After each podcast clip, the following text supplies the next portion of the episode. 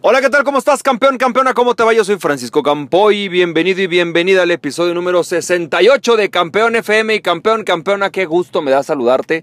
Bueno, pues hoy en este episodio, como todos los viernes, vamos a hablar de algunos hábitos que puedes ocupar para eliminarte el miedo a vender y para superarlo. Y la verdad es que creo que en esta parte eh, podemos hacer muchísimos ejercicios, pero vamos a arrancar con solamente dos y vamos a ir trabajando con esto con el tiempo, a ver si estos ejercicios te ayudan. Fíjate que eh, yo veo que algunas de las cosas que más nos dan miedo cuando se tratan de vender es primero prospectar. Es decir, simplemente la noción de ir a hablar con gente extraña que no conoces para venderle o pedirle que haga algo por ti. En este caso, más más, a veces ni siquiera por ti, por sí mismos, ¿no?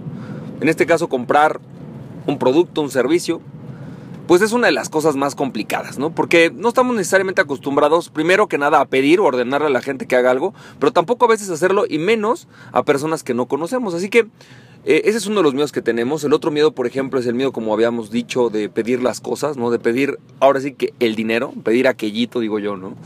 Eh, es uno de los miedos más comunes y es súper normal es súper normal que a la hora de tener que presionarte de miedo. Entonces te voy a poner un par de ejercicios para que los practiques estas siguientes semanas y que seguramente te van a ayudar enormemente en que te elimines el miedo a vender. El primero de estos tips que te daría es el siguiente. Trata de hablar con personas, no trates, habla con personas desconocidas y solicítales algo. Lo más sencillo del mundo. La próxima vez que estés en un elevador, en lugar de recluirte en la esquina, callarte, quedarte paradito y no decir absolutamente nada, ¿Por qué no intentas este ejercicio? Estás enfrente a una persona y dile algo, lo que sea. Sobre todo, empieza con una pregunta. Empieza con una pregunta como, oye, ¿cuánta contaminación ahora con lo de la Ciudad de México, no? Por ejemplo, puedes empezar con una pregunta como, oye, ¿te tocó ahora a ti el doble no circula o no? No hagas una pregunta como si fuera una persona que no conocieras. Asume que es una persona que conoces.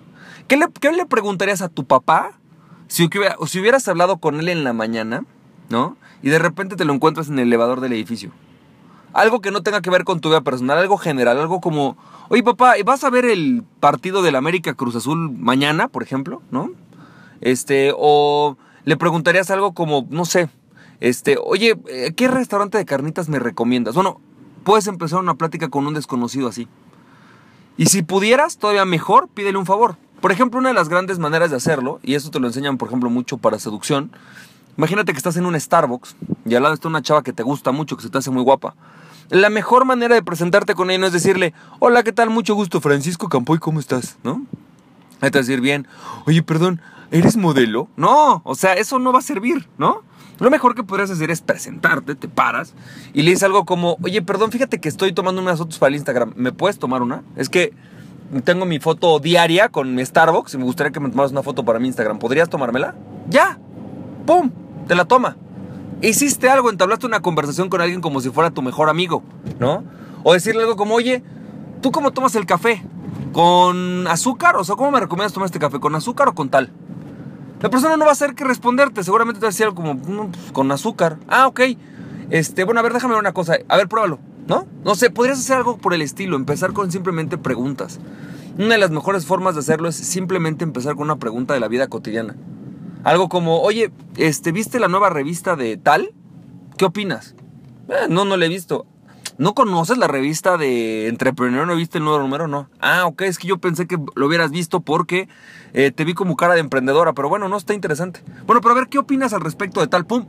Eso empieza a ser una conversación. Y lo mejor que podrías hacer es simple y sencillamente pedirle el favor a alguien de que haga algo por ti. Eso sería lo mejor. Es una gran manera de iniciar una conversación y es una gran manera de que puedas empezar a perder el miedo a hablar con personas que no conoces. Otra forma de hacerlo, otra forma de hacer esto, eh, o de ayudarte a superar el miedo a vender, es la posibilidad de hacer presiones a las personas. Y entonces yo creo que uno de los miedos que tenemos es el miedo a que qué pasaría si esta persona la pierdo, ¿sabes? ¿Qué pasaría si esta persona que estoy a punto de venderle, la pierdo. Bueno, pues entonces para evitar, la pierdo por presionarla. Para evitar ese tema, lo que podrías hacer, y es un ejercicio muy interesante, es no lo hagas primero con las ventas, hazlo con la gente de tu vida común. Ponles deadlines, ponles fechas límites para lograr algo. Como por ejemplo, a lo mejor llega con tu marido y dile, oye mi amor, ¿cómo estás bien? Oye, ¿te acuerdas que quedaste de pagar, de pagar el servicio de la luz? Sí, bueno, pues ¿qué crees? Te queda para mañana. ¿Sabes? Si para mañana no lo has hecho, bueno, pues me vas a tener que pagar el doble porque nos va a costar el doble. Ponle algún, algún límite a las cosas de alguna consecuencia negativa. Por ejemplo, vamos a pensar que llega em, tu primo y te dice, oye, fíjate que a ver si nos vemos el sábado. Dile, ¿el sábado? Si seguro, sí, ¿a qué hora llegas? A las 5. Va, si no llegas a las 5, tú pagas la cuenta. ¿No? O si no llegas a las 2, tú pagas la cuenta. Esto te va a empezar a acostumbrar a tener que a poderle poner presión a las personas a que logren algo. Y en la medida en la que vayas mejorando este tipo de tareas, también empieza a hacer con las personas que te van a comprar. A ponerles un límite. Oye, a ver, oye, sí, fíjate que sí me interesa comprar un coche. ¿Te gustó este coche? Sí, vamos a una cosa. ¿Qué, pasaría si no, si, no lo, si no lo compras? Es que sí lo quiero, bueno, pero ¿qué pasaría? No, pues no lo sé, bueno, vamos a una cosa. Si te voy a dar aquí el viernes. Si aquí el viernes no lo quieres, no lo compras, yo no te voy a hablar, pero voy a vender este color que a ti te gusta. Y ya no te lo voy a vender, puedes ir a cualquier otra cosa, pero ya no te lo voy a vender. Y eso hace que a lo mejor suenes como fanfarrón, mala onda, a lo mejor la persona lo va a tomar como raro, pero si lo haces con una sonrisa y te ríes, como, o sea, güey, es broma, ¿no? Eh, pero también es en serio, existe esta necesidad del cerebro de resolver esa escasez. Y también te ganas la confianza porque al final de cuentas estás poniendo un límite a que las personas tomen una decisión. Una de las cosas más eh, fuertes que te puede pasar es, por ejemplo, ver una chamarra que te encanta ver que quedan dos o tres y cuando llegas a la semana ya no hay ninguna y ya no te la pudiste comprar nunca más en tu vida.